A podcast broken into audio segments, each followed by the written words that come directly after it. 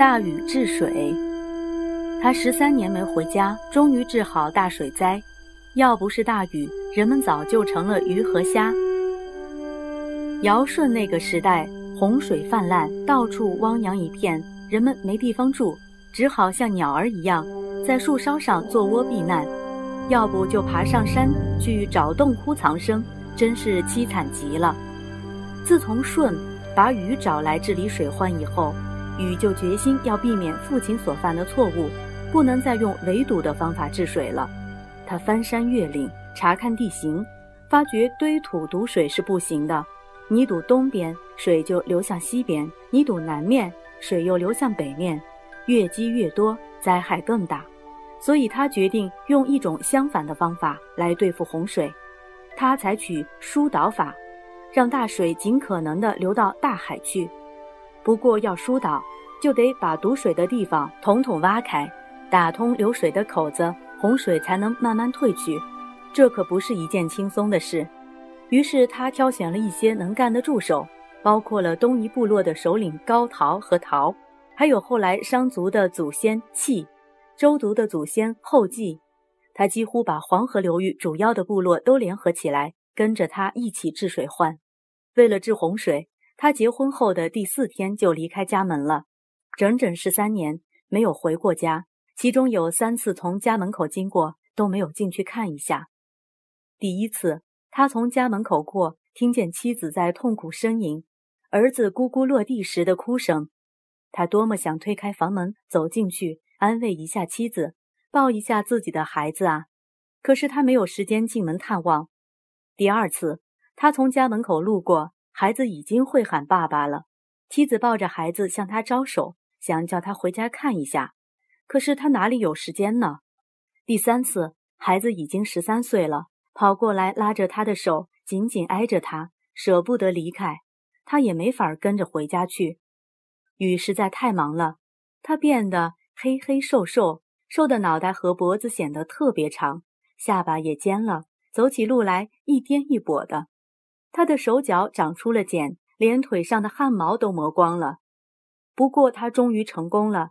人们高兴地说：“要是没有雨，我们这些人早就变成鱼虾了。”据说雨疏通了三百条大河、三千条小河、小湖、小溪，不计其数，才把洪水全部流完。又据说，为了疏通堵塞在上游的洪水，他凿通了黄河的龙门和三门峡、长江三峡，制服了淮河里的水怪，真是神通广大。我们知道。这其中很多都是后人夸大的传说，但也由此可见，当时的人是多么推崇他啊！禹为了治水跑过许多地方，然而他可不像一般人那样，走到哪里玩到哪里吃到哪里，回来以后却什么也记不得了。他一面忙着治水患，一面还记下了哪里有什么山，哪里有什么水，哪里有什么奇奇怪怪的人和事。据说这份宝贵的记录。后来被人写成了一本叫《山海经》的书，你以后若有兴趣，不妨找来看一看。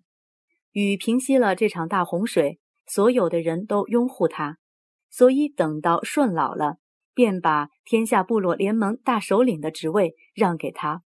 当初尧禅让给舜，现在舜又禅让给禹，他们都没有把最重要、最宝贵的东西留给自己的儿子或家人。所以这个行为也被传为千古美谈。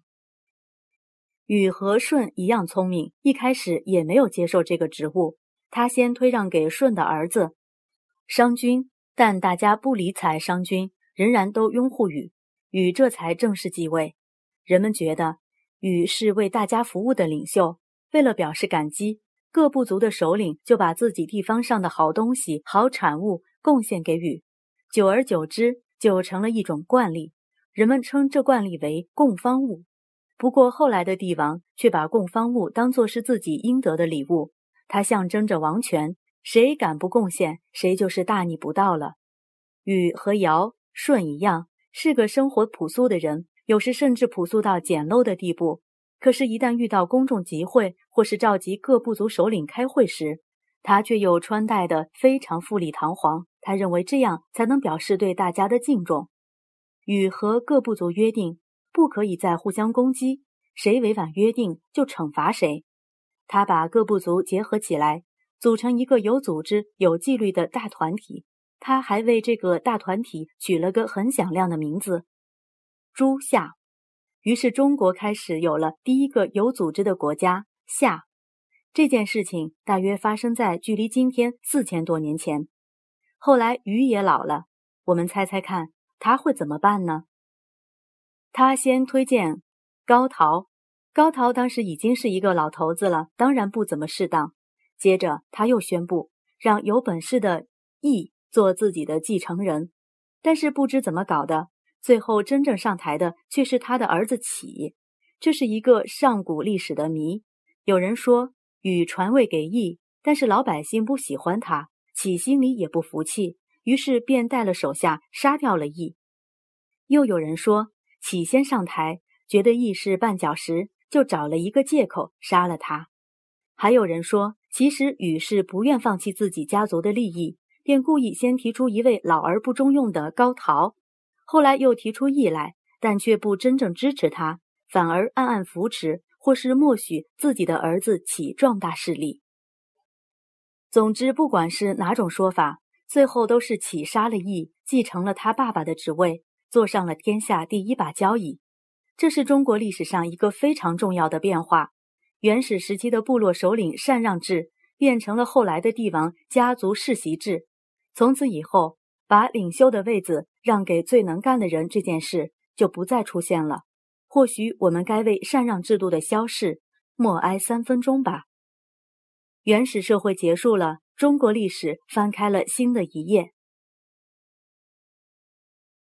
我们来看看第七十三页《山海经》。《山海经》是一本风格十分独特的书，它不仅记录了五方之山、八方之海，还包含了山川道理、金玉矿产、鸟兽昆虫、书国异域、各地民俗等奇奇怪怪的内容，保存着上古时代人们生活的记录及传说故事，是研究古代地理、历史、神话、宗教、民俗、医药、生物、矿物。祭祀的重要文献，正因为它的内容奇特、想象力丰富，自古以来就有奇书之称，可以说是中国神怪小说的鼻祖。